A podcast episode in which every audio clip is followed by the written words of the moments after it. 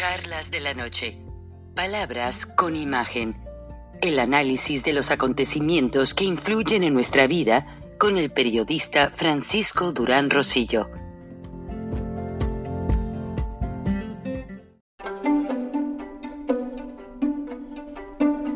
Frank Durán Rosillo eh, te saluda y los saluda a todos ustedes, su amiga María Celeste Raraz, para invitarlos a que se suscriban a mi canal de YouTube María Celeste Raraz, tal como mi nombre, donde les informo todas las semanas eh, sobre entrevistas que tienen un tema que ayuda a mejorarnos como personas y de paso son interesantes.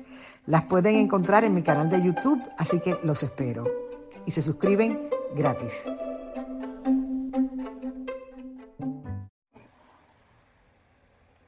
Ánimo fuerte, Muy bien, fuerte. Recording in progress.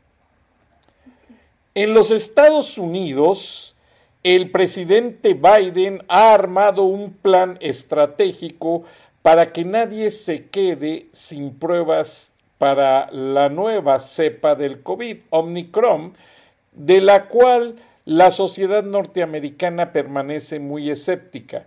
Hay quienes sí se han vacunado, hay quienes no se han vacunado. En los centros de trabajo se había pedido que fuese obligatorio el esquema de vacunación y las pruebas. Pero la Corte Suprema dijo que empresas menores de 50 empleados que usen cubrebocas, que no tengan público, pues no son eh, sustentadas a seguir tales regulaciones. Sin embargo, lo que preocupa a los norteamericanos es la crisis con Rusia. Sí, Vladimir Putin no da el brazo a torcer y quiere apropiarse nuevamente de lo que fue los territorios rusos que son ricos en exportadores de gas hacia Europa. Y pues todos esos países ya están sitiados por militares y equipo ruso y Estados Unidos no ha dejado de mandar equipo bélico a la región de lo que fue las famosas repúblicas socialistas soviéticas. Y empezando esa invasión precisamente en el invierno, que fue cuando Rusia ganó parte de la Segunda Guerra Mundial a los alemanes, porque precisamente aprovecharon y dejaron avanzar a las tropas nazis durante el invierno para poder acosarlos, ahora Rusia usa la misma estrategia en Ucrania y en muchas regiones, de las cuales en algunos meses en la primavera se hable sea nuevamente parte de Rusia. Y aquí está la parte más neurálgica de la administración Biden, ya que de perder esa alianza de las ex repúblicas rusas que potencialmente iban a ser parte de la OTAN, eso significaría un vuelco al mundo para que regresara o más, bien dicho, para que se dijera que nunca ha muerto la Guerra Fría. Buenas noches, bienvenidos a Viernes de Frena. Estamos con el, su líder, el ingeniero Gilberto Lozano, y con la licenciada psicoanalista, pero ¿cómo le podemos llamar profesionalmente, licenciada? Alma. Alma. Bueno, bienvenida, Alma. Pero si me permiten, vamos a abrir el, programa con una primicia sobre el ingeniero Lozano y ese caso que hemos venido manejando, el cual todavía no entendemos porque no tiene una sustentabilidad legal, no hay realmente el, el principio lógico de la ley que sustente una acusación contra el ingeniero Lozano, de parte de la Fiscalía General de la República y todo esto se ve manejado directamente por Guess Manero y el presidente López Obrador. Ingeniero, nadie mejor que usted nos puede explicar lo siguen acosando por ser el principal crítico de la administración López Obradorista? Muchas gracias, Franco. Un saludo a toda la audiencia en este programa Charlas de la Noche, Viernes de Frena, y encantado de compartir los micrófonos con la licenciada Alma Villafuerte, que creo que nos va a dar una lección para entender al enemigo, para entender al adversario. Efectivamente, Frank, mira, así como esta semana se presentó la situación de que México aplaudió, avaló, abrazó a la dictadura nicaragüense en la nueva toma de posesión de Daniel Ortega, junto con los países que ya conocemos del bloque comunistoide. Bueno, pues al igual que actúa Daniel Ortega con los críticos, con la oposición, con aquellos que pueden eh, fracturar eh, la propaganda que hay alrededor de su triunfo, López hace lo mismo. ¿Qué sucedió esta mañana, Frank? Y efectivamente es una primicia. Bueno, pues me llegó eh, el documento. Perdimos el audio, Gilberto. Perdón. Perdón. Eh, la Fiscalía General de la República presenta un oficio apelando a la resolución que el juez federal había dado el pasado 24 de diciembre. Para darle un antecedente a nuestra audiencia, recuérdense que estoy acusado eh, con un expediente de más de 1.700 páginas de amenazas.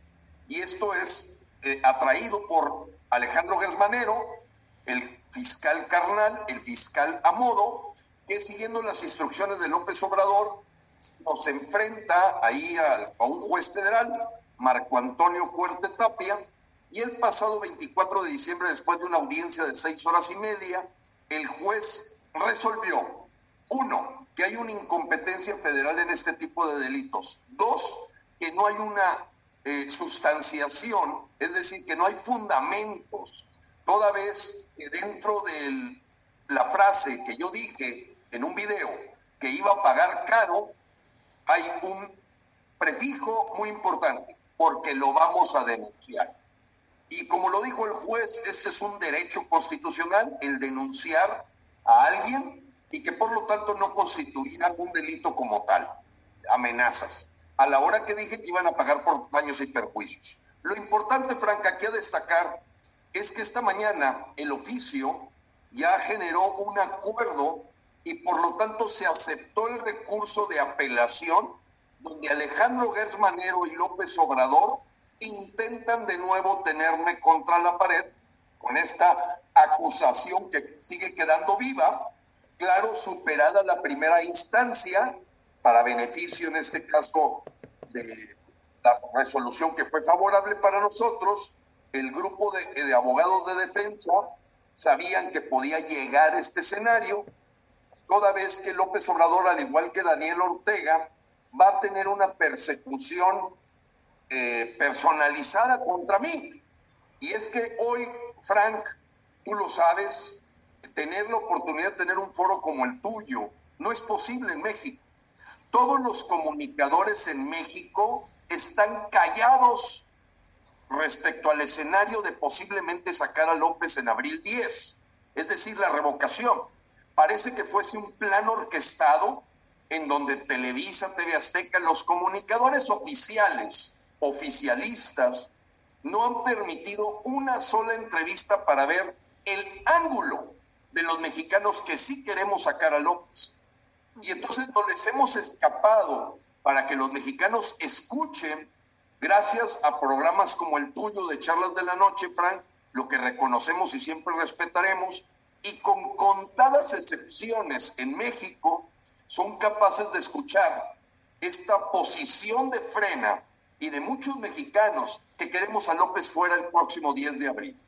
Entonces, López lo sabe, López lo conoce perfectamente. No hay quien más se atreva. No va a venir de Claudio González la oposición, ni de los partidos políticos, ni de, de los opinólogos, ni de los medios de comunicación.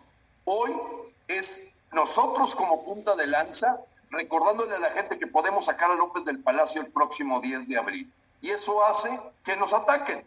Como decía Gandhi, primero te ignoran, después se ríen de ti, después te tratan de comprar y luego te atacan. Estamos en la cuarta etapa en la que estamos viviendo y no es, vaya, con todo respeto guardado a las proporciones de compararnos con un Gandhi, pero Gandhi era un hombre brillante que entendía muy bien cómo se maneja una dictadura o monarquía. Primero es ignorar, después es reírse de ti, ridiculizarte. Después viene una etapa de tratar de negociar contigo, de comprarte, y finalmente estamos en la etapa de, cuando se dan cuenta que somos incorruptibles, atacar. Así estamos ahorita, Frank. Qué lamentable, Gilberto, y realmente estamos contigo. La audiencia, yo se los he dicho en radio, es muy grande y te escuchan fervientemente. Y como te digo antes de entrar al aire, este no es un programa de saludos ni de complacencias, pero mucha, mucha gente está solidaria contigo.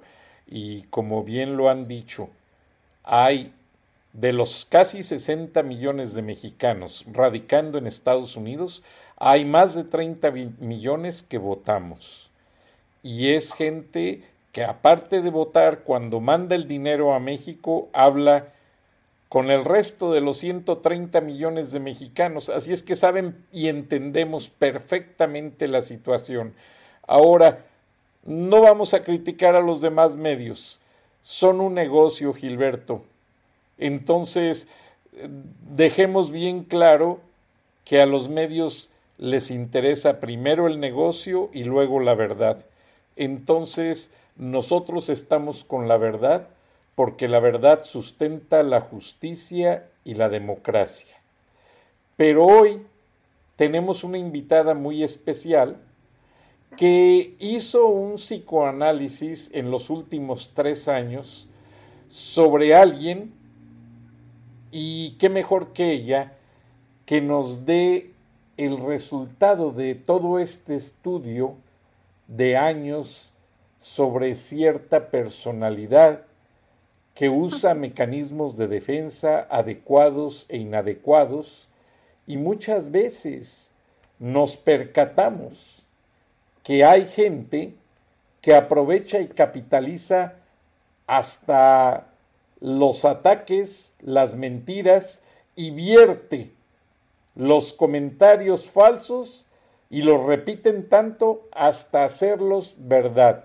Buenas noches, licenciada, bienvenida. Hola, buenas noches. Pues feliz año, ¿verdad? Para todos, todo tu auditorio. Gracias por la invitación. Y bueno, este, pues vamos a entrar de lleno al tema, ¿verdad? Eh, en cuestión de, mi preparación, quiero comentarles un poquito. Eh, soy licenciada en psicología educativa. Mi trabajo es eh, en cuestión de asesoría, orientación, capacitación sobre temas de salud mental y pues también en, el, abordaje este, pedagógico. Pero también este, me dedico a lo que es el área de investigación, ¿verdad? Con fines de qué? De generar estrategias para justamente abonar más en, cuestión de, del área de la salud mental, porque la mayor parte de los servicios van dirigidos a intervención, o sea, ya cuando ya está el problema, y pues implica más recursos, más tiempo, más inversión para una recuperación. Entonces, pues eh, quiero compartir primero algunas cifras eh, por parte de la Organización Mundial de la Salud, eh, los problemas de salud mental serán la principal causa de, discapacidad en el 2030. Estamos hablando de alrededor de 450 millones de personas en todo el mundo eh, que se verán afectadas por algún problema de salud mental y que esto va a dificultar gravemente este, pues, su vida. Y eh, otro dato aquí bien importante, que son cerca de 800 mil personas que se suicidan eh, cada año, siendo la segunda causa de muerte en personas de 15 a 29 años. En cuestión de, del tema, eh, se aborda de esta manera. es la triada oscura. ¿En qué consiste esta triada oscura? Se refiere a personalidades que incluyen a psicópatas, narcisistas integrados, narcisistas y personas tóxicas. Yo les voy a confesar algo. Durante la carrera, dentro de la formación, cuando estuvimos estudiando las materias de psicopatología y todo esto, sí abordamos eh, la cuestión de los psicópatas y abordamos la cuestión de los narcisistas. Pero investigábamos acerca de, de los asesinos seriales, eh, donde hay sangre, donde hay muerte, así, cosas muy aparatos. Pero resulta que hay, hay otra clase, que son los más peligrosos. Justamente el tema es sobre psicópatas narcisistas integrados yo le comentaba hace un momento, ¿qué es lo que hace una persona así? Voy a, retomar un poco la, eh, la descripción que hace el doctor Robert Hare. ¿A qué se refiere la persona psicópata? Se refiere a aquellos que son, utilizan eh, estas habilidades de, ser locuaces, arrogantes, insensibles, dominantes, superficiales, egocéntricos, falsos y manipuladores y con una ausencia total de culpa. Tienen una incapacidad tremenda de empatizar con los demás, tienen una baja inteligencia emocional y se les dificulta mucho distinguir entre lo que está bien y lo que está mal. O sea, no, le, no respetan límites cuando lo escuchas dices, qué horrible, ¿cómo pueden existir personas así? Sí, sí las hay. Y en todos lados. Y en, todo, y en todos los ámbitos. Desde lo familiar, desde los trabajos y en puestos de fuertes, pues, de direcciones o, cargos de poder. Esto es bien importante aclararlo para que Mm, hay un proceso que se da dentro de, este tipo de personalidad oscura para justamente caer en las garras de, estos depredadores, porque el término con el que se les conoce son depredadores. Uno imagina un depredador, pues, te imaginas un monstruo. Estos son los monstruos. Escanean, escanean y ocupan una máscara, así, literal y se cae cuando los descubre. Pero la reacción no es tan bonita, ¿verdad? Cuando se saben descubiertos. ¿Cuál es este proceso? Lo voy a describir brevemente. Hay una primera fase que se llama bombing love, que es un bombardeo de amor. ¿En qué consiste? Se da este proceso de gemelización del alma. Somos igualitos, me gusta lo mismo que tú, eres lo máximo, sí, pues es una forma de atraer y todos en algún momento pues damos nuestra mejor cara, ¿o no? Nos presentamos y bueno, pues soy perengano, soy sutano, este, me dedico a esto y buscamos en esta parte de empatía, pero una personalidad así no lo hace con esa finalidad de atrapar. Después viene una fase que se llama de devaluación. ¿A qué se refiero eso? Es esto. Empieza a minimizar tus acciones, persona, tus decisiones, burlas, ataques. Y tú dices, oye, pues, ¿dónde está esto que me habías dicho? O sea, que yo era lo máximo, que yo estaba éramos almas gemelas, este, que estábamos como en la misma sintonía, ¿verdad? ¿Qué pasó? Después se da otro proceso, que es el hoovering, así como dice su nombre.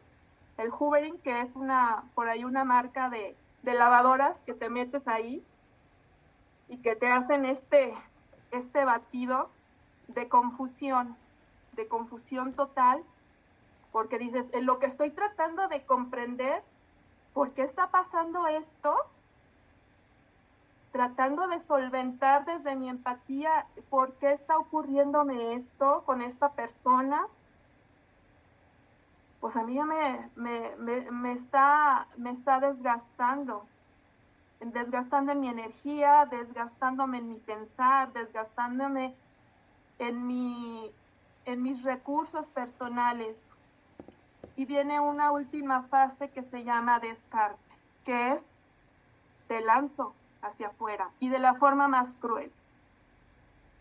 O sea, es una manipulación brutal. Esto, les digo, es en resumidas cuentas. Y quienes lo hemos vivido y hemos salido de las garras de personas así, podemos hablarlo desde nuestra empatía que se puede superar esto. Pero sí es importante documentarse e informarse. ¿Para qué? Para desarrollar escudos de protección y no caer pues en las provocaciones.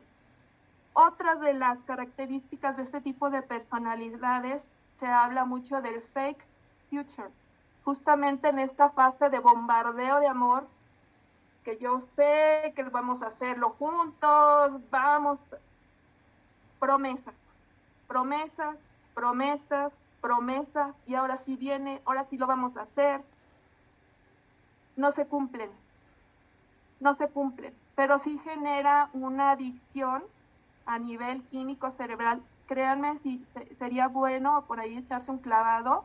Sí les recomiendo a, a, tu audiencia que chequen también este al doctor Iñaki Piñuel para que puedan eh, documentarse un poco más de la información porque causan daños incluso a nivel cerebral a las personas, porque es un juego, es una manipulación tan perversa, tan cruel, que tú dices, esto, esto no puede ser posible, sí es, sí es posible. Y los hay y en todos lados. Estamos destinados a enfrentarnos con 60 personas de este tipo de personalidad, psicópatas, a lo largo de nuestra vida. Quizás algunos nada más están de paso y dices, bueno, pues mi cuenta me di, a lo mejor era alguien así, pero pues no tuvo mayor vínculo conmigo. Sin embargo, pues es importante este, y tener muy clara esta información. No sé qué opinen al respecto de lo que he compartido un poquito. Gracias, eh, licenciada. Me ha dejado pues perplejo, pero primero que nada quiero ver si a mí me, me cayó el 20, como decimos en México. Esa gente utiliza el futuro falso como dicen, le bajan a uno el cielo, el mar y las estrellas, sucede mucho con las novias.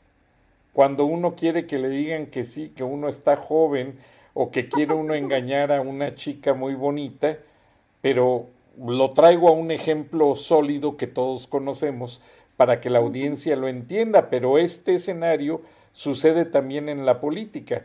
Entonces, ese fake future, ese futuro falso, se usa como peldaño, aunque nunca, nunca se llegue a él, y el hoovering, que es el proceso de aspirar a la persona para sacarle todo y convencerlo y manipularlo, porque hoovering no es el efecto de aspiradora solamente, sino es, ahora sí como decimos, te envolvieron, básicamente.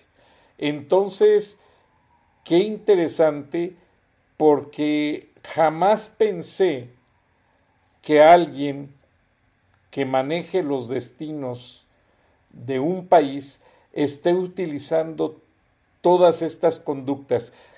¿Es enfermedad? ¿Son mecanismos de defensa? ¿O es algo realmente bien planeado para hacer que el pueblo caiga? Más que nada, eh, voy a aclarar, en la triada oscura no son enfermedades mentales, es un trastorno de personalidad, ahí ya no se puede hacer absolutamente nada. Incluso los que son psicoterapeutas y psiquiatras no, no pueden y no deben atender personas así. ¿Por qué? Por lo que comentaba hace rato. Ellos van a terapia no para mejorar, porque aun cuando ellos no se conciben como psicópatas, se, ubican como personas diferentes. Que hay algo, pero hasta ahí.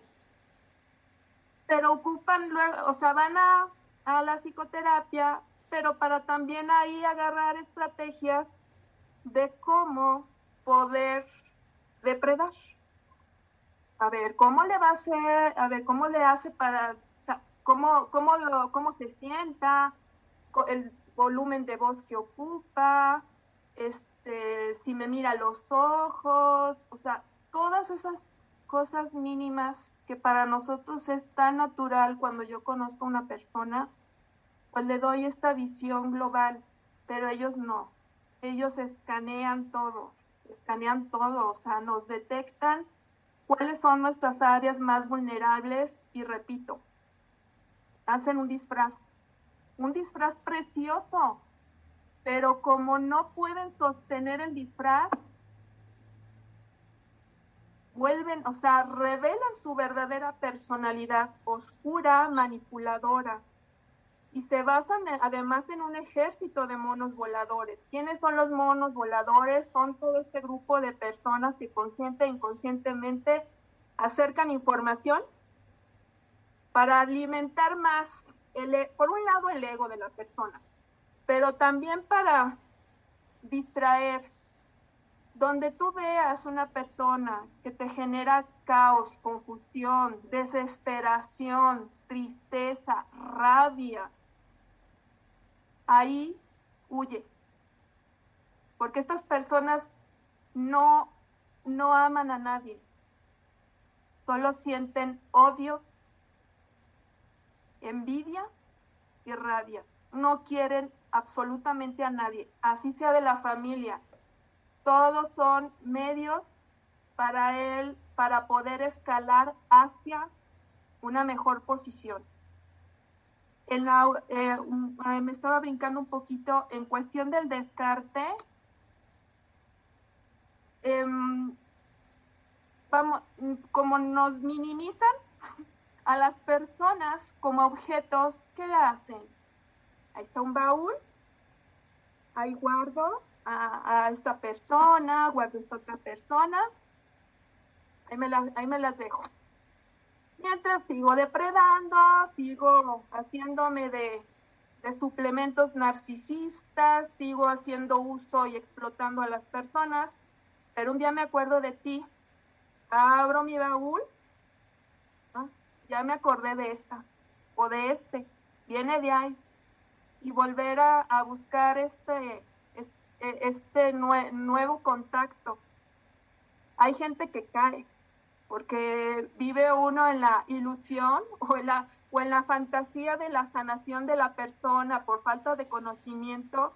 ¿Y qué pasa? Que suele ser más agresivo, suele ser más cruel, suele ser más perverso, suele ser más manipulador y las devaluaciones son aún peores. Ahora, licenciada, perdón que le interrumpa, pero a mí me deja este tema un tanto interesado en saber. estos personajes no aceptan la verdad, pero sí la manipulan. Así es. Y cuando son vengativos, al tener toda la autoridad, logran cambiar un escenario y, por ejemplo, estamos viendo el caso del líder de Frena, el ingeniero Gilberto Lozano, que es una persona de empresa que ha trabajado toda su vida, todo le ha costado, nada lo ha recibido regalado, nunca ha estado en la política, nunca ha esperado nada de la política. Esos personajes esas conductas, esos mecanismos de defensa adecuados o inadecuados, que hay regresiones y esto y lo otro, porque hemos visto que hasta el fuchicaca es una expresión que realmente no viene para un mandatario. No nos estamos refiriendo a nadie en específico, pero el estudio se centra en gente de poder. Así es. ¿Usted cree que al decir que debemos de alejarnos de esas personas o de esa persona, lo considera bastante peligroso y riesgoso para consecuentarle y dejarle seguir manejando una responsabilidad tan grande como la de un país? Yo pienso que a nivel, es que depende también de la dimensión donde está, se está ubicando esta situación, ¿verdad?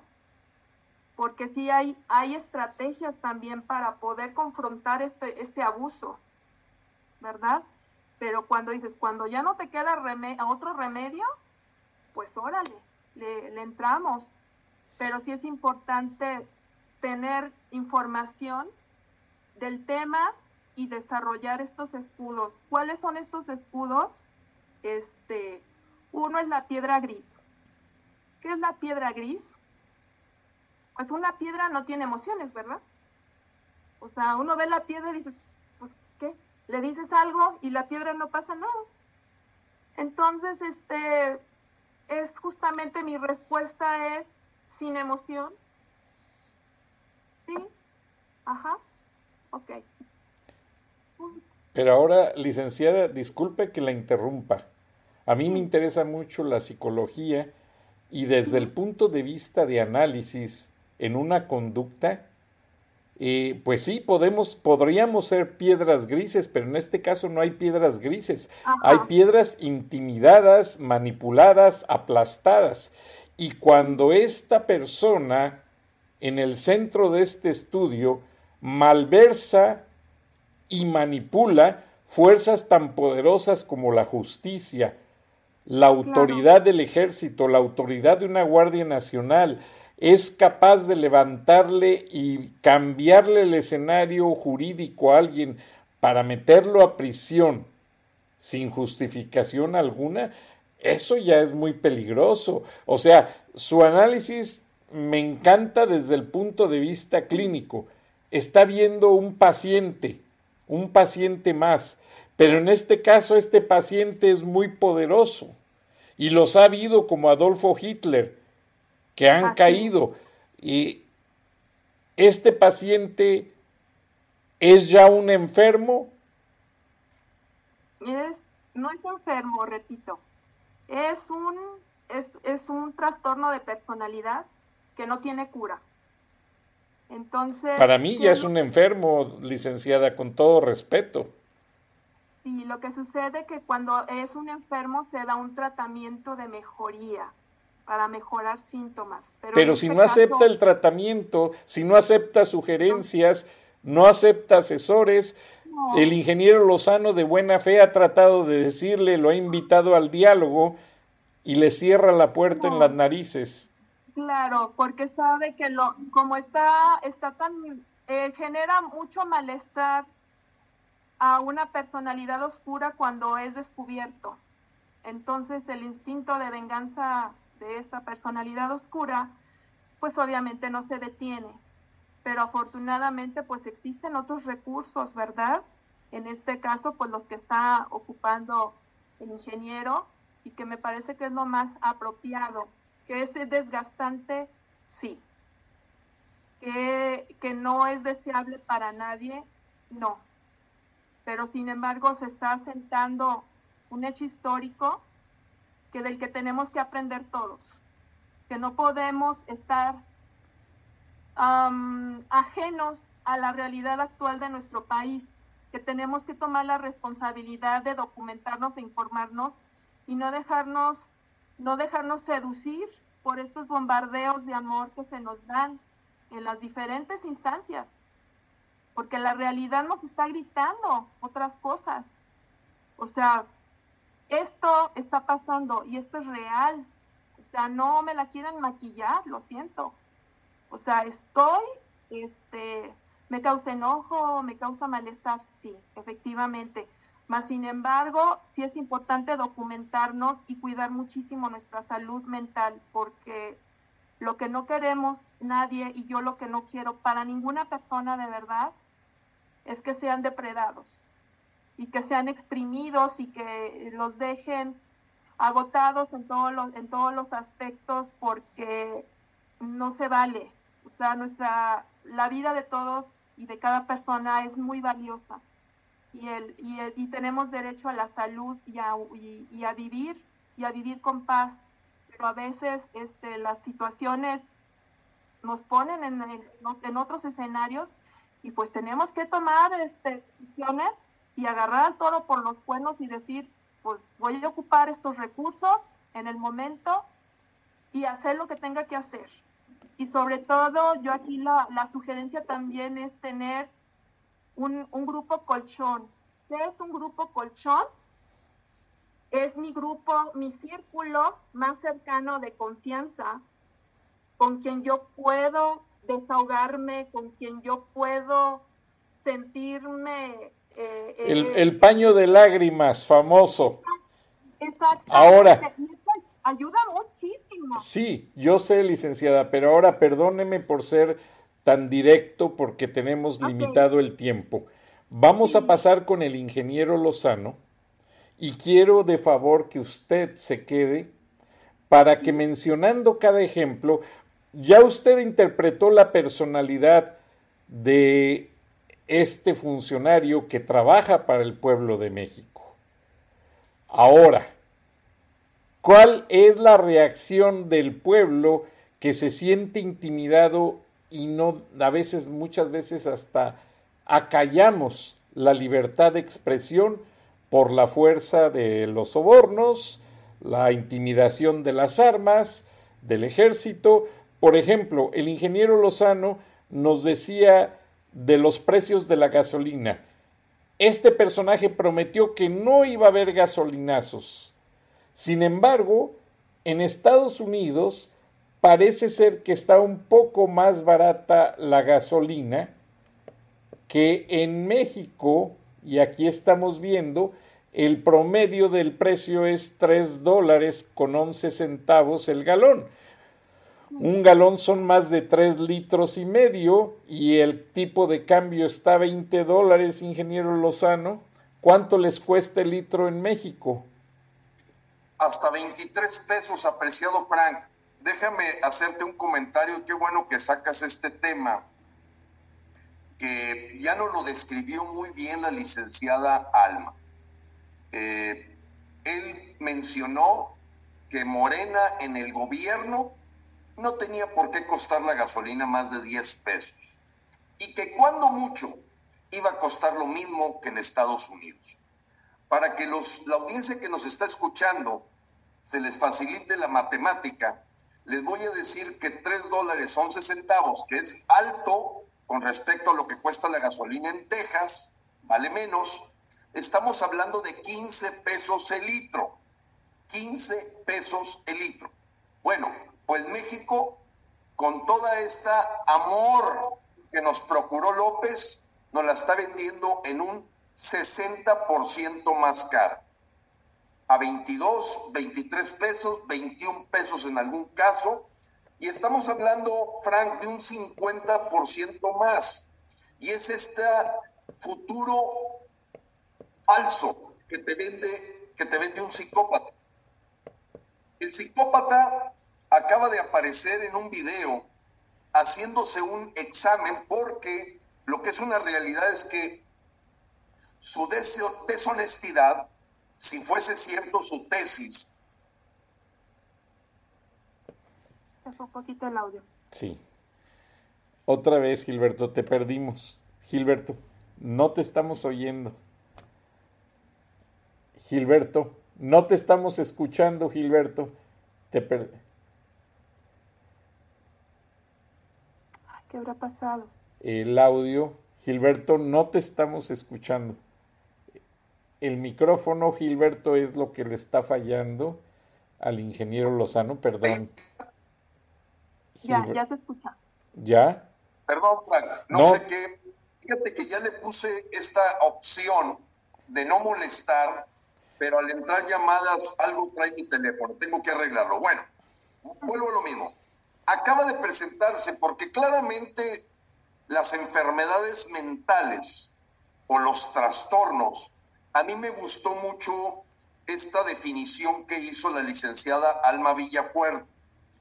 Una enfermedad, por la definición, puede ser curable, un trastorno ya no. O sea, por eso creo la diferencia que debemos de tener todos. O sea, estamos ante una persona que no es un enfermo que pueda curarse, por lo tanto no se le llama enfermedad mental. Él tiene ya un trastorno de por vida con el que va a tener que seguir depredando.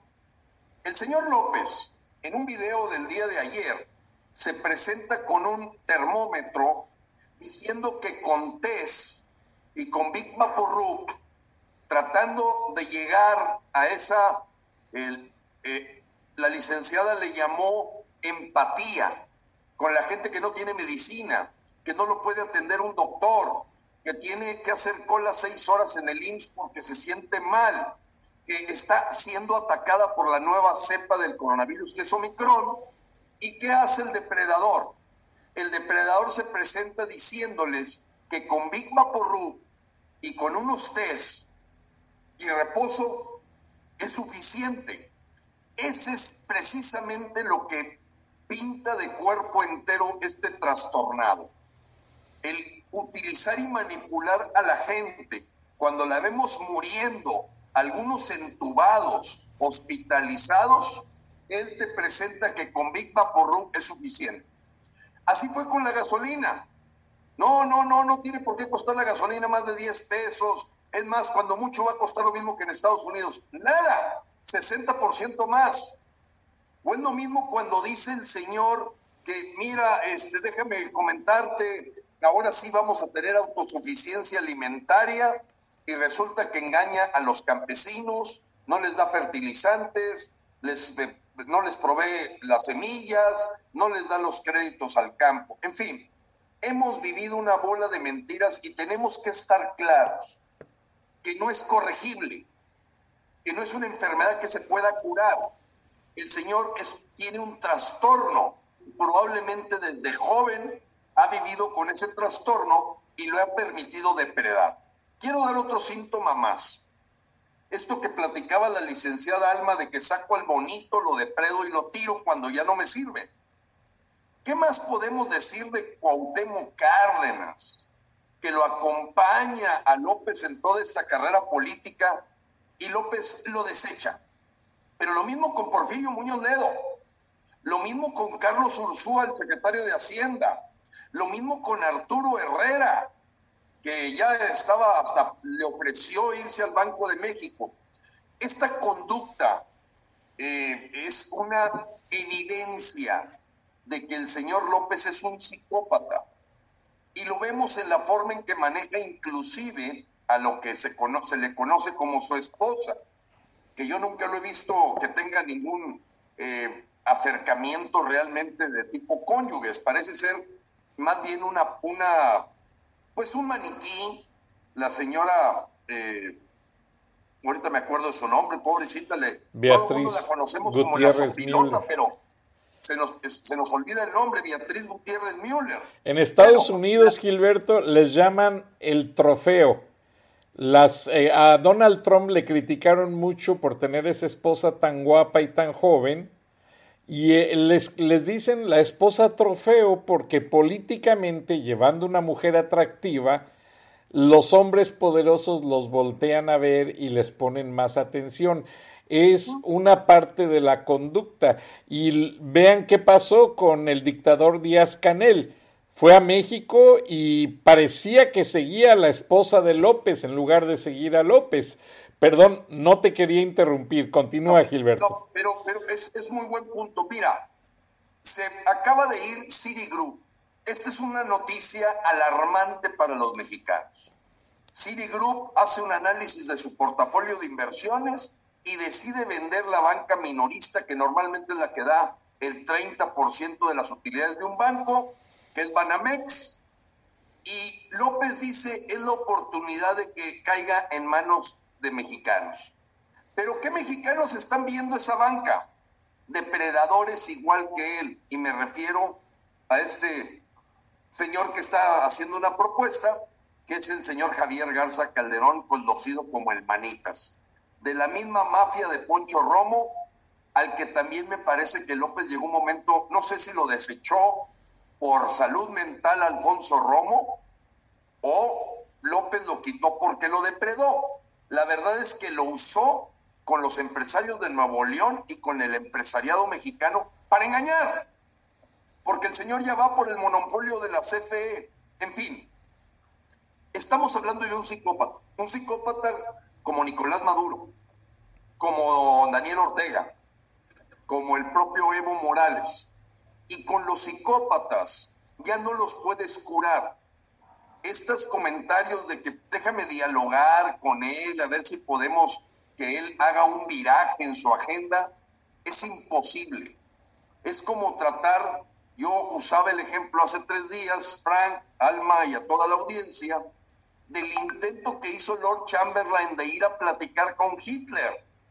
Lo único para lo que le sirvió fue para ganar tiempo a Hitler, bombardear Londres y tener que aceptar que el perfil que se requería para enfrentarlo era alguien como Winston Churchill. Esa historia nos habla de la inocencia que puede tener alguien también muy preparado. Imagínate un Sir como Lord Chamberlain en la Segunda Guerra Mundial, primer ministro de la Gran Bretaña, pensando que platicando con Hitler pueda llegar a algo. Y cayó en el juego hasta de firmar convenios de paz. Y lo único que hizo fue preparar para que Hitler avanzara y de repente le aventara sus bombas en pleno Londres. Entonces el Parlamento voltea y dice, caray, este demente que es Winston Churchill es el que nos puede salvar. Y efectivamente fue el que lo salvó. Entonces, yo creo que la patología que describe eh, eh, la licenciada Alma nos da una información muy valiosa a la audiencia y claro que hay gente, nosotros le llamamos gente que traga tole con el dedo, porque lo desinforman en la mañanera, porque le están prometiendo el cielo y las estrellas y siguen en una luna de miel aparentemente eterna. Pero ese porcentaje afortunadamente en México ha caído tremendamente. De 30 millones no pasa de 13 millones.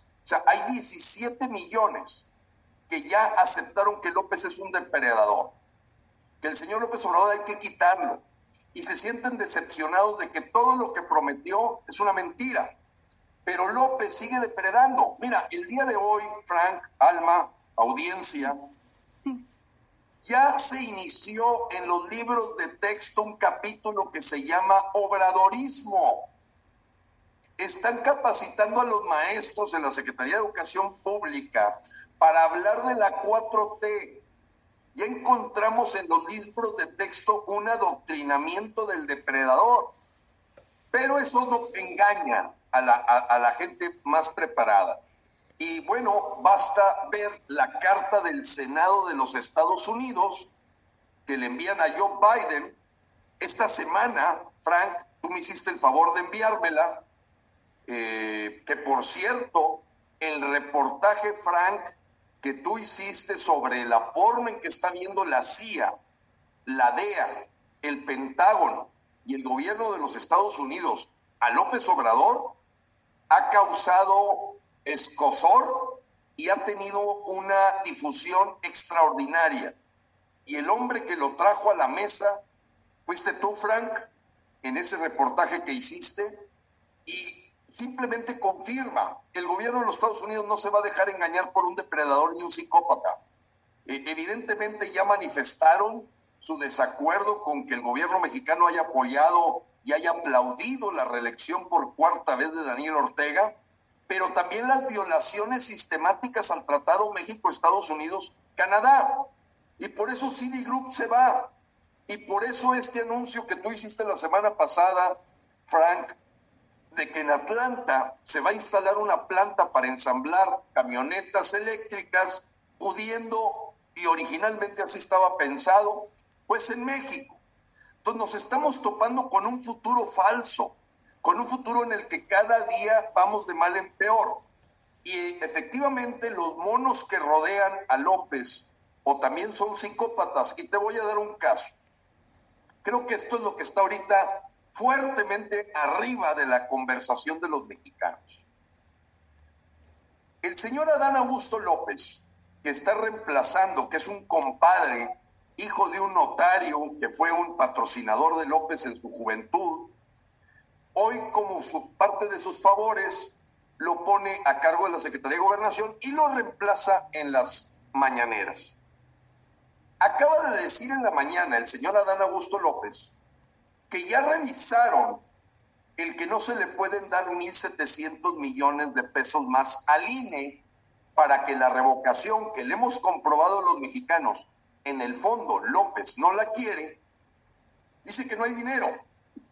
¿Qué pasa si yo les digo que el presupuesto de este año para la Secretaría de la Defensa, la Secretaría de la Marina y la Secretaría de, de Seguridad Pública es de 235 mil millones de pesos? Es la cantidad más bestial que se ha gastado para militarizar a México en su historia. 235 mil millones de pesos.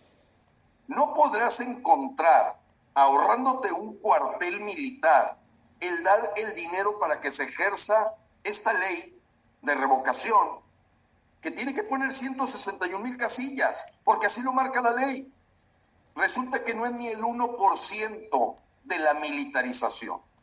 López está como psicópata gastando 10 veces más en lo militar sin resolver ningún problema realmente de delincuencia. Estamos en el peor momento de la historia, pero apuesta 10 veces más a lo militar que a la democracia. Si vemos y comparamos los presupuestos de los organismos que están dedicados a la justicia y la democracia, pues lo militar son 10 veces más. Y no estamos en guerra. No estamos ahorita contra algún país. No, en algún momento manipuló López diciendo que le llamaba mucho la atención Costa Rica, que quitó completamente los presupuestos de defensa cuando el premio Nobel Oscar Arias, siendo presidente, desmanteló una fuerza militar. Se sentía tan seguro que la desmanteló.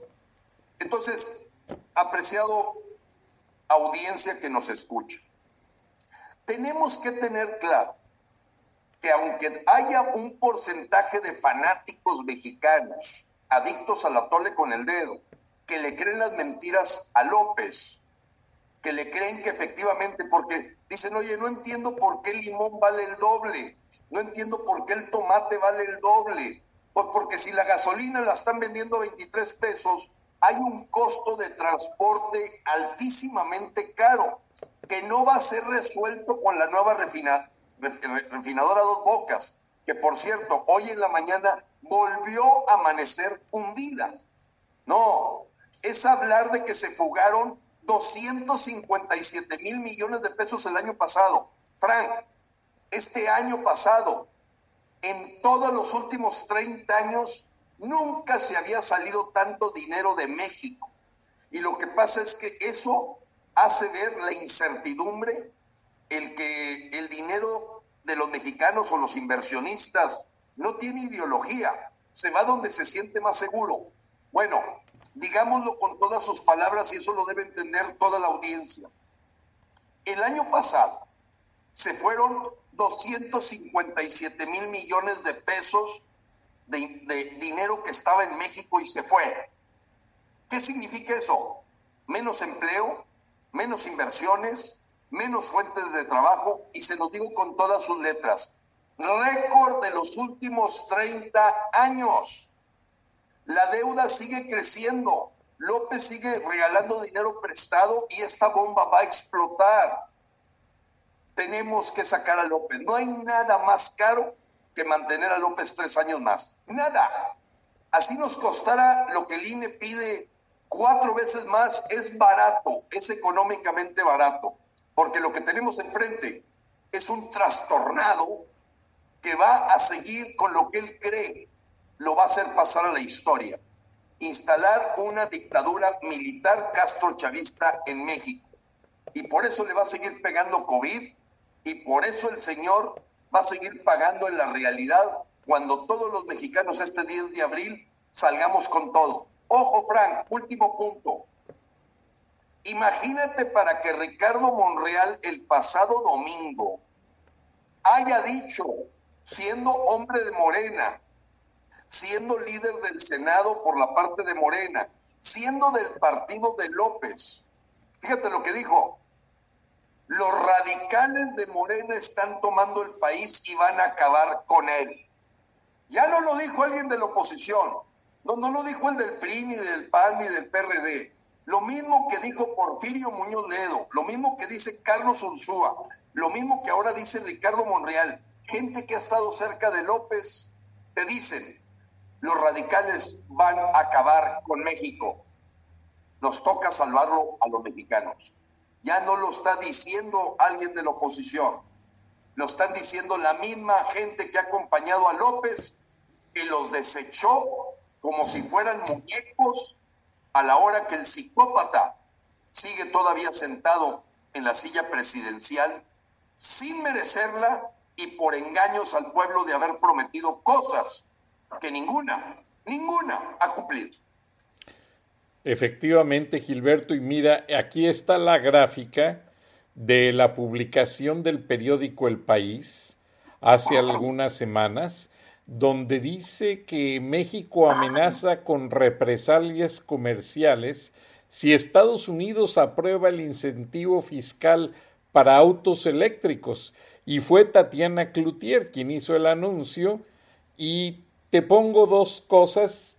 Esa planta que estaba destinada a moverse de California a México, en último minuto se vino al estado de Georgia y lo peor del caso es que me informaban ayer que la empresa Home Depot, o sea, ya salió la empresa Lowe's, que es una ferretería muy grande, de México. Ya salió también una tienda de eléctricos, eh, no recuerdo cómo se llama, también ya salió. La empresa Best Buy. Best Buy. Best Buy. Exactamente. Bueno, la empresa Home Depot que vende ferreterías, eh, cosas para que se venden en una ferretería, también está por hacer sus maletas y salir de México y si no el gobierno de México no corrige el rumbo, la telefónica ATT, que tiene una gran red de celulares en México, en sociedad con Carlos Slim, también está empacando sus maletas porque el gobierno López Obradorista entregó al gobierno chino el manejo de ciertas partes de la fibra óptica y de la red celular del país para tener un control, algo muy triste. Además, pues por ahí me informaron, Alfonso Romo no se ha ido de la 4T. Él siempre ha sido muy amigo y socio de Ramón Alberto Garza y se fueron, como Ramón Alberto Garza lo dijo, y esto me lo dijo un amigo mutuo tuyo y mío, Gilberto, se fueron con el canciller Marcelo Ebrard, que está haciendo los estudios para planear muy bien su campaña política para candidato a presidente de México. Marcelo Ebrard, si no es ungido con el dedo o destapado como, bueno, ya fue destapado como corcholata, que tanto se habló de eso. Y si no recibe el apoyo de Andrés Manuel, Marcelo Ebrard se va a voltear a la 4T y es el único que tiene los millones en dinero en el famoso Singapur, en el famoso fideicomiso Singapur, para hacer una campaña hecha y derecha. Y Alfonso Romo y Ramón Alberto Garza dicen que Ramón Alberto le dijo a Alfonso Romo que Marcelo Ebrard sí escucha. Y esa fue la frase que usaron para darle todo el apoyo, es que por ahí te buscarían después para que apoyes a Marcelo Ebrard, pero yo sé... Nunca lo haría. Mira, aquí con el permiso de la licenciada Alma Villapuerte y toda nuestra audiencia, verdaderamente los errores de Marcelo Ebrard ya lo descarrilaron. Alfonso Romo siempre estará a la sombra de donde él vea negocio Así lo hizo porque él fue el que patrocinó Amigos de Fox.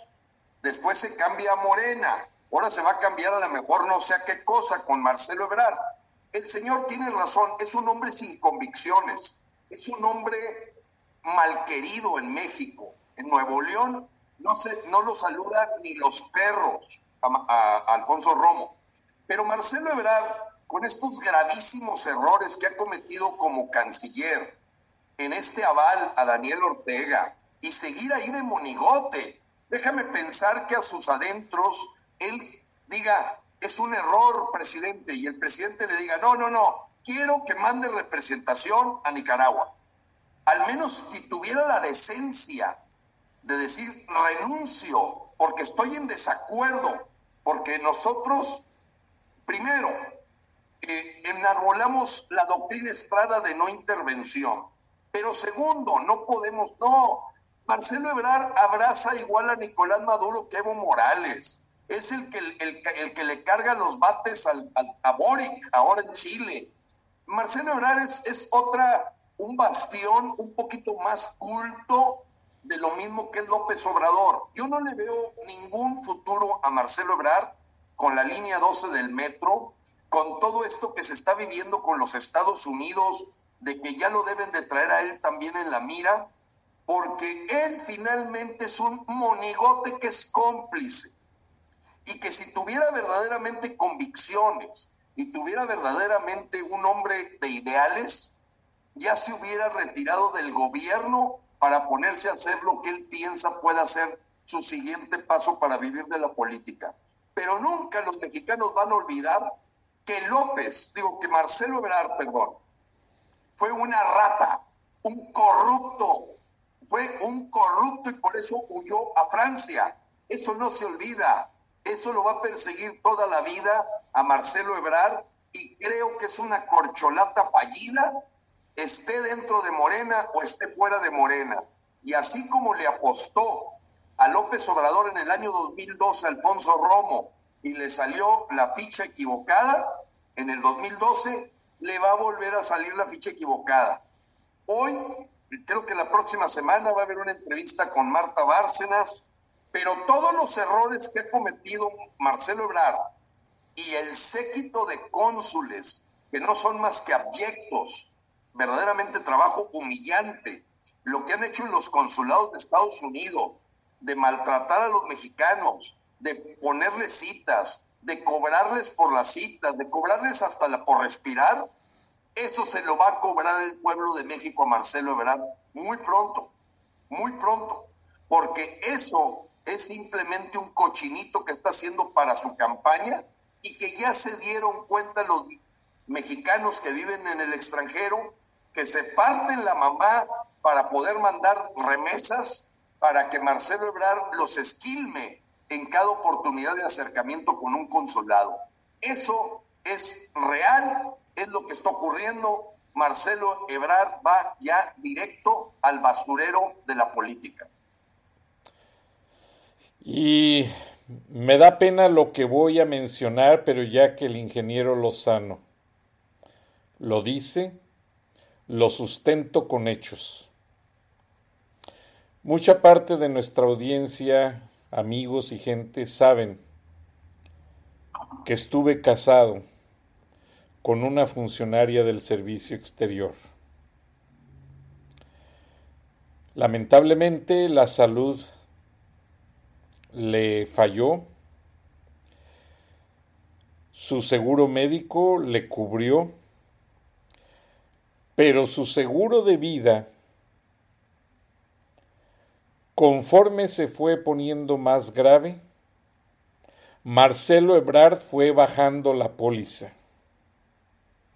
De una cantidad que no era muy grande, una cantidad loable para que una familia salga de sus problemas, Marcelo Ebrard dio la orden de bajar a una cantidad mínima.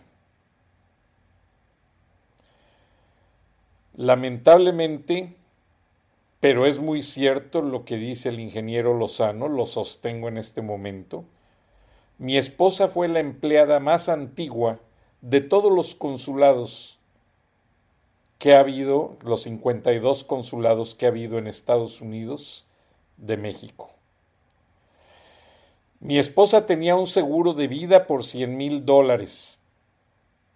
Y sin decirle a ella, sin avisarle, conforme se fue poniendo grave y enfermita, estos pillos, con la anuencia de Marcelo Ebrard, para robarse el dinero, para no pagar más dinero, y no fue el consulado de Atlanta, fue directamente Marcelo Ebrard y toda su mafia de funcionarios ratas fueron bajando la prima y cuando nos avisaron el seguro de vida eran solamente 15 mil dólares. Tristemente. O sea, se robaron 85 mil dólares, no la aseguradora, pero por ahí hubo alguna cosa que no me gustó. Nunca lo quise decir para no manchar la memoria de mi esposa, pero en ocasiones ya que el ingeniero Lozano nos habla con la realidad y con la verdad, hay que sustentarlo, hay que decir la verdad. Y tienes mucha razón, Gilberto. Marcelo Ebrard ya está en el basurero político.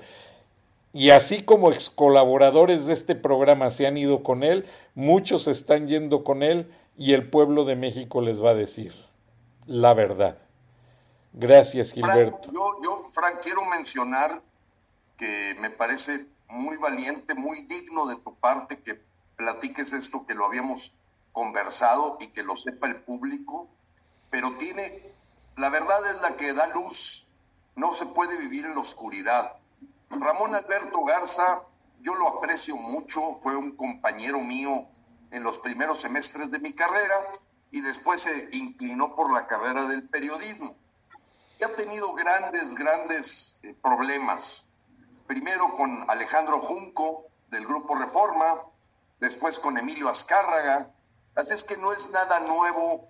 También demandó a Juan Francisco Eali Ortiz, el dueño del Universal. Con todos ha terminado desafortunadamente en una posición inadecuada. Yo lo respeto, lo aprecio, pero pues como decimos, oye, te equivocas una vez, dos veces, pero ya tres veces, y ahorita va la cuarta.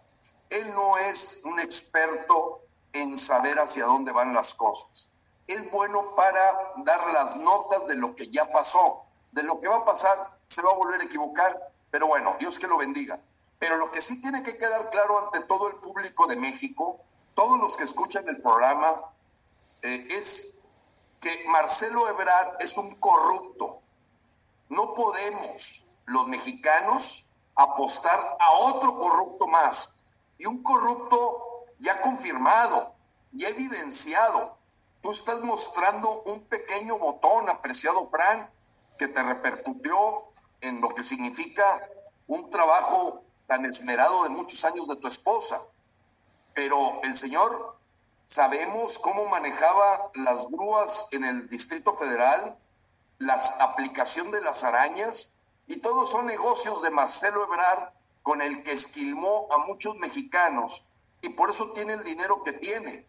Ha robado a manos llenas. Los mexicanos ni siquiera nos debe pasar por la cabeza una persona como Chainbaum o como Marcelo Ebrard.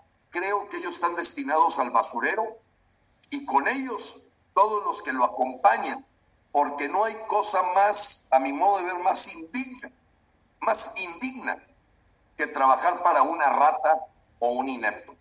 Me acuerdo, Frank, un jefe mío, a muy temprana edad, me dijo, cuando tu jefe te des cuenta que es un corrupto o es un inepto, salte de inmediato. No vas a tener un final feliz. Aunque tú seas honesto, digno no puedes aceptar estar bajo las órdenes de alguien que es corrupto, de alguien que tú sabes que es inepto, porque te va a llevar junto contigo. Te va a llevar, a, ti te va a llevar con él.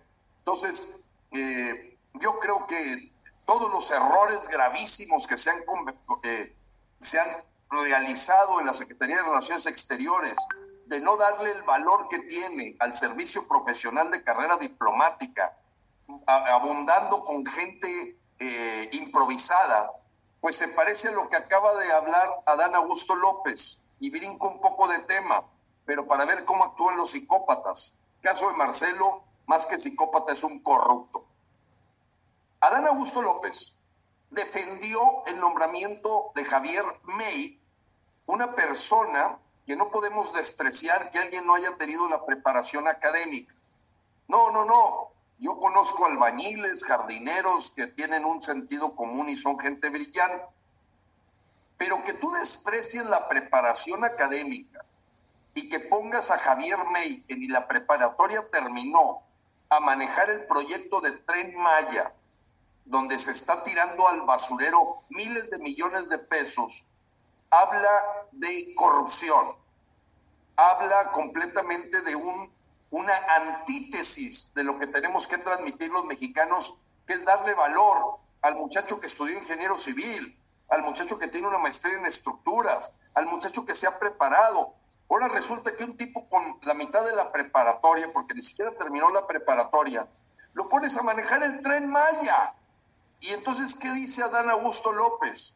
Bueno, pues termina de repetir la historia de que vale más la lealtad, por no decir la lambisconería, el compadrazgo, el nepotismo, que la capacidad técnica. Y yo le pregunto a Adán Augusto López, si usted, señor, se tuviera que hacer una operación de corazón, ¿se trae a Javier May porque tiene mucha lealtad con usted? se pondría en manos de un carnicero que es el que le prepara los cortes de carne cada semana y que lo quiere mucho a que él sea el que le atienda el corazón? Claro que no. Entonces se ha desvirtuado, apreciado Frank, con la llegada de un psicópata como López, el estar rodeado de gente que también eh, se embeleza con esta enfermedad de la depredación que bien nos comentó la licenciada Alma Villapuerta. Estamos frente a depredadores y hoy es la ciudadanía la que puede salvar a México.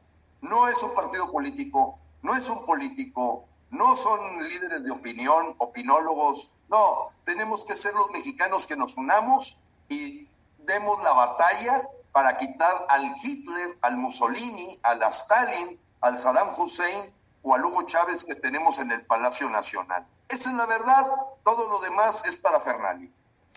Gracias Gilberto y aclaro a nuestra audiencia, la licenciada Alma no pertenece a ningún partido político, no pertenece a Frena, no fue forzada a venir al programa, yo la invité porque me hablaron de su capacidad profesional clínica, ella vive de atender a sus pacientes y realmente lo hace y pidió mucho no determinar en el estudio la identidad del paciente, pero bueno, ya va implícito, ya todos los mexicanos se lo imaginan por ese lado. Y le agradecemos mucho su valiosa cooperación. Y yo en lo personal, casado más de 30 años con una funcionaria del servicio exterior, yo puedo sustentar muchas cosas que vi como accidentes terribles que tienen en la construcción nuestros paisanos, viven desmembrados por el resto de su vida. El consulado tiene un departamento de protección, cada consulado, y no protege los intereses de nuestros conacionales. Lo que ha hecho Marcelo Ebrar con ese departamento de protección es hacer una mafia de abogados que van a ver al pobre mexicano a la cama del hospital en estado de coma o a la familia y convencerlos, como está alguien del consulado, a que firmen el caso a una firma de abogados conocidos de ellos. Muchas veces se ganan cantidades millonarias en corte, a constructoras, a infinidad de cosas. ¿Y qué pasa? Nuestra gente solo recibe una pinchurrienta cantidad de 60 o 50 mil dólares. Y los abogados que ganaron millones de dólares, por ahí se reparte la cantidad y nadie sabe el destino Y así como juegan con nuestra gente, juegan con muchos. Lamentablemente, con nosotros no. Gracias, licenciada. Gracias, Gilberto. Disculpen por meter algo de mi experiencia personal, pero a veces la verdad no la podemos callar. Lamentablemente el tiempo se nos ha agotado y tenemos anunciantes. Gracias a todos por sintonizarnos en Viernes de Frena en Charlas de la Noche. Con un abrazo y dedico este programa a la memoria de la persona que más amé en mi vida. Rápidamente les digo cómo la conocí.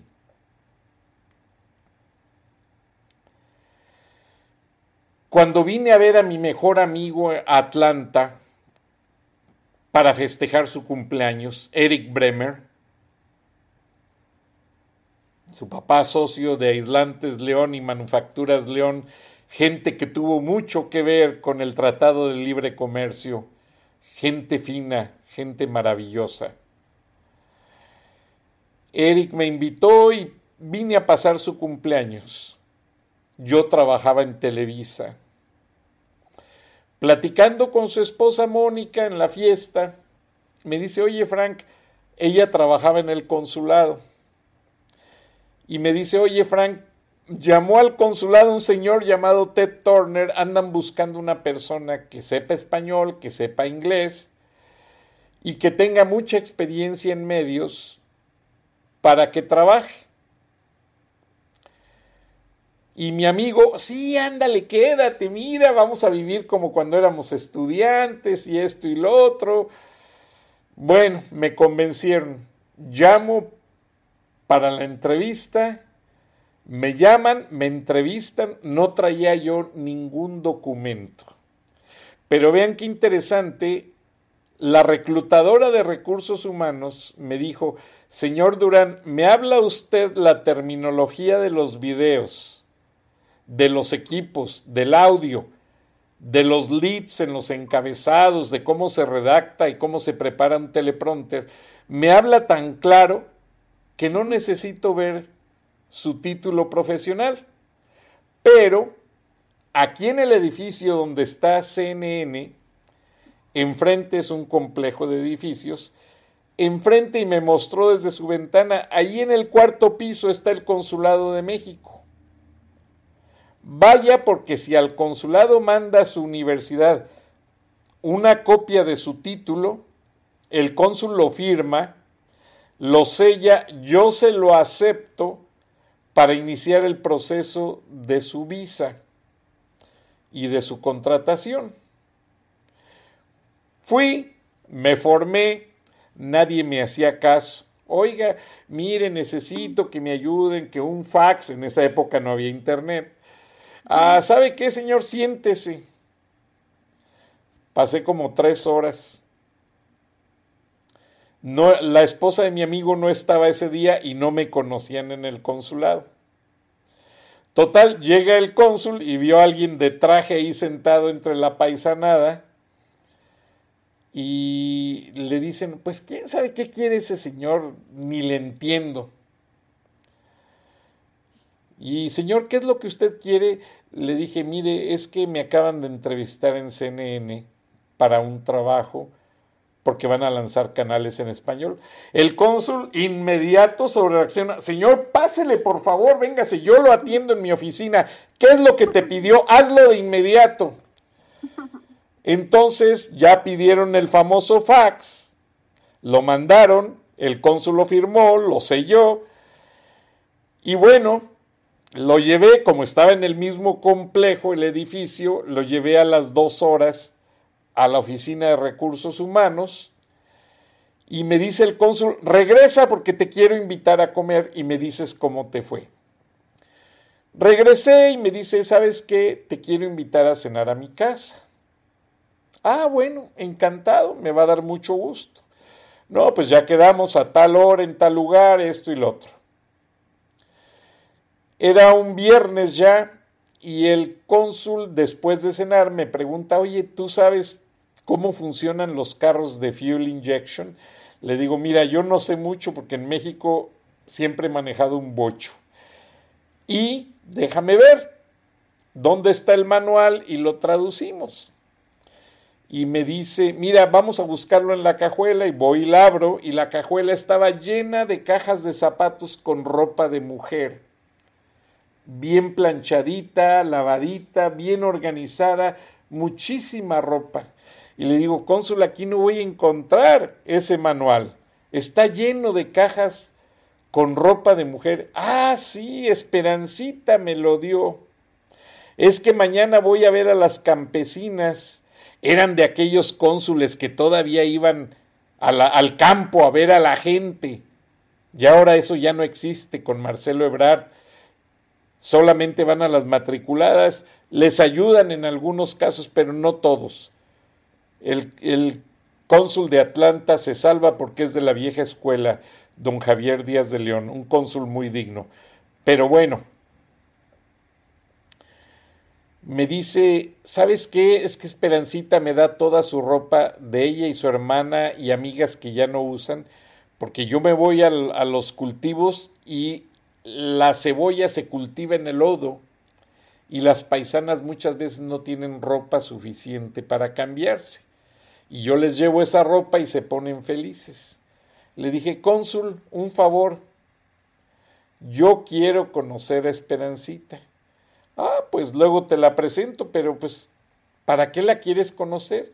Le dije, me gustó mucho el detalle de que siempre le da esa ropa y yo me quiero casar con ella. Ay, Francisco, por favor, acabas de llegar a Atlanta, te acaban de contratar en Turner Broadcasting y ya quieres hacer planes. No, nada más. Mira, ahorita anda de vacaciones, date tus vueltas al consulado, llega como en un mes. Pues me estuve dando la vuelta hasta que regresó y le digo, ¿tú eres Esperanza? Y me dice, sí. Le dije, te quiero invitar a cenar. Sí, cómo no, ya quedamos. Fuimos a cenar y ese día le propuse matrimonio. Vámonos. Impresionante. Ese día sin conocerla y le dije, dame tiempo y luego te traigo tu anillo. Dame dos meses. Tal como dice el comercial, cuesta dos meses de, de sueldo el anillo. Y se lo traje y nos casamos. Hace como un año le pregunté, oye, ¿por qué no me dijiste que no? Me dice, ¿sabes una cosa? Me lo dijiste con una seguridad que nunca dudé de ti amigas mías les han fallado y las han dejado plantadas en el altar. Y creo que en ese momento me di cuenta que tú no eres de esos. Entonces, pues realmente es algo maravilloso y pues tú me lo dijiste con esa seguridad que no dudé en ningún momento de ti ni de tu palabra. Y pues realmente así fue, Gilberto. De película, algo, algo muy bonito, algo muy lindo, una persona maravillosa, honestamente.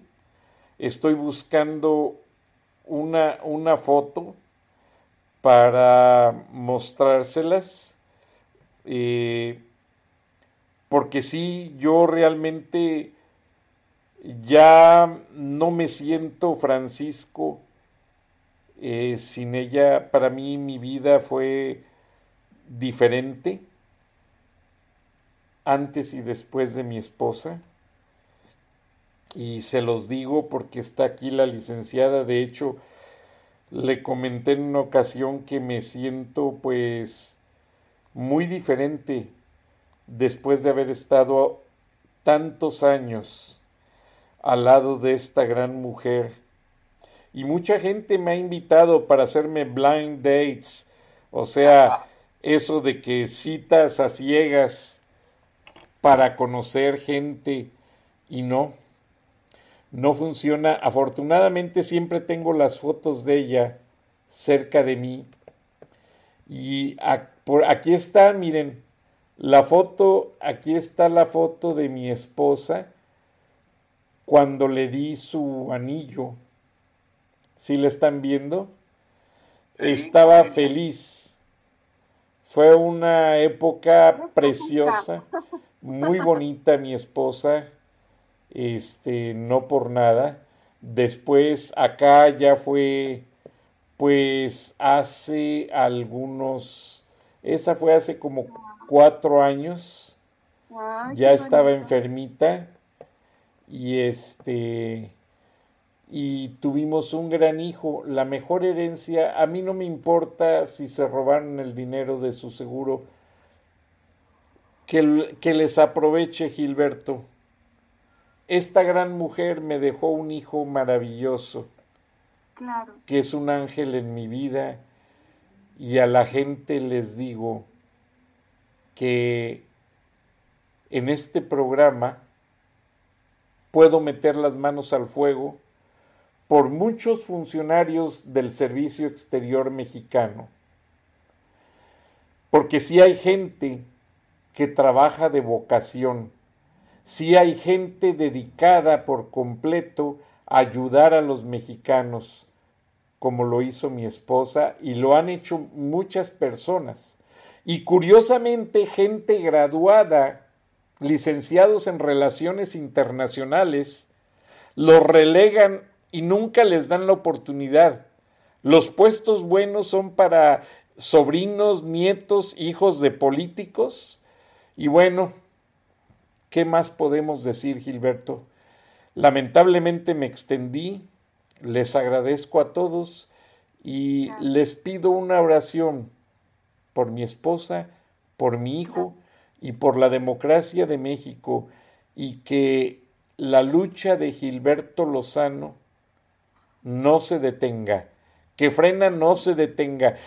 Yo en las últimas fechas haciendo mi programa, mi esposa me decía, no te detengas, síguelo, porque mi programa tuvo muchos cambios, eh, tengo más de 15 años al aire, me quisieron robar el nombre, me quisieron quitar la señal, pasé muchas cosas, pero aquí estamos, Gilberto, firmes y puestos y que Dios los bendiga porque este ángel en el cielo nos está escuchando y ella que siempre amó a México y quiso a México como nadie en la vida.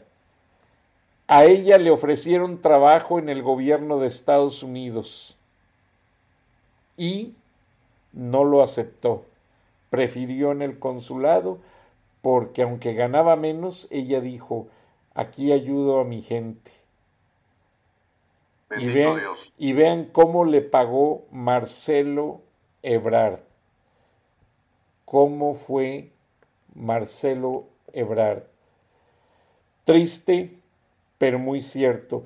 Y tengo muchas cartas de las buenas obras de mi esposa, de otros cónsules que se lo reconocieron.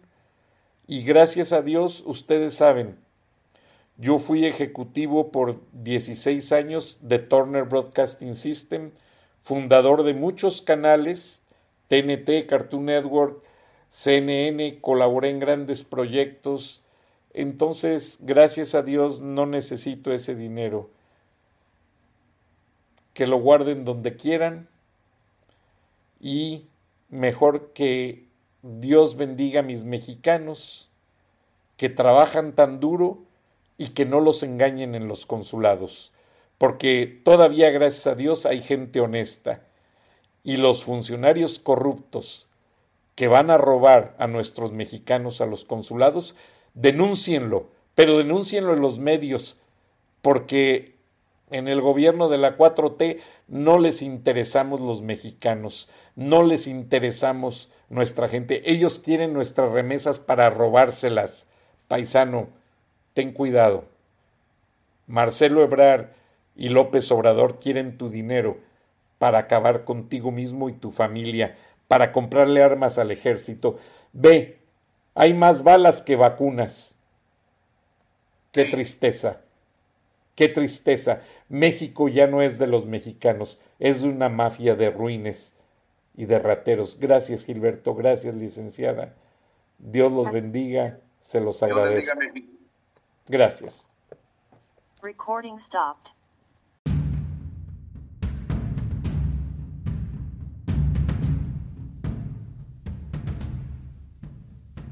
Beatriz Pajés, la voz más acreditada de la opinión editorial en México, en Charlas de la Noche, Palabras con Imagen. Y la puedes leer en www.siempre.mx.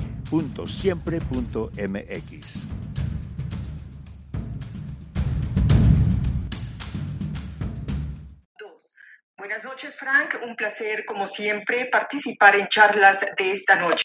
En tres años, López Obrador ha intentado cinco veces poner las bases para reelegirse o prolongar su mandato. Ahora lanza un buscapiés, convertir el sexenio en cuatrienio. No suena mal reducir el periodo presidencial, pero la propuesta resulta sospechosa. Aunque algunos aclaran que no habría reelección, la sugerencia recuerda lo que sucedió en Bolivia con Evo Morales, amigo, socio y protegido de López Obrador.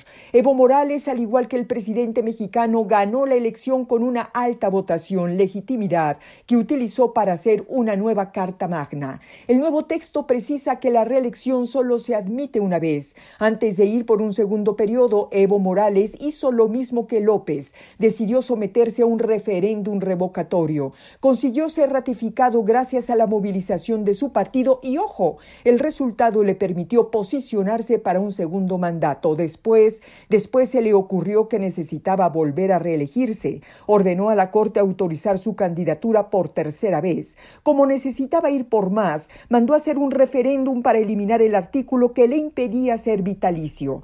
Como el resultado de las urnas ya no le favorecieron, mandó tirar el sistema electoral y se declaró ganador. Reformar la Constitución mexicana para quitar años al sexenio huele más a una treta. Aunque el presidente repite como jaculatoria que no quiere reelegirse, intenta y seguirá intentando por distintas vías alargar su mandato.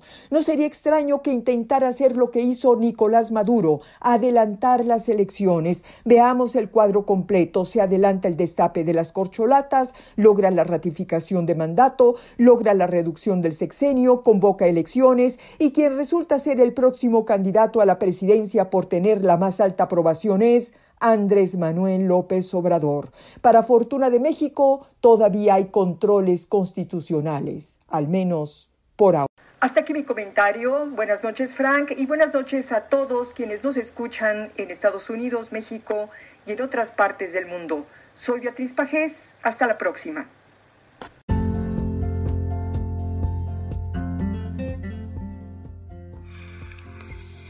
Escuchaste el análisis de la noticia, transparente como el agua, con el periodista Francisco Durán Rosillo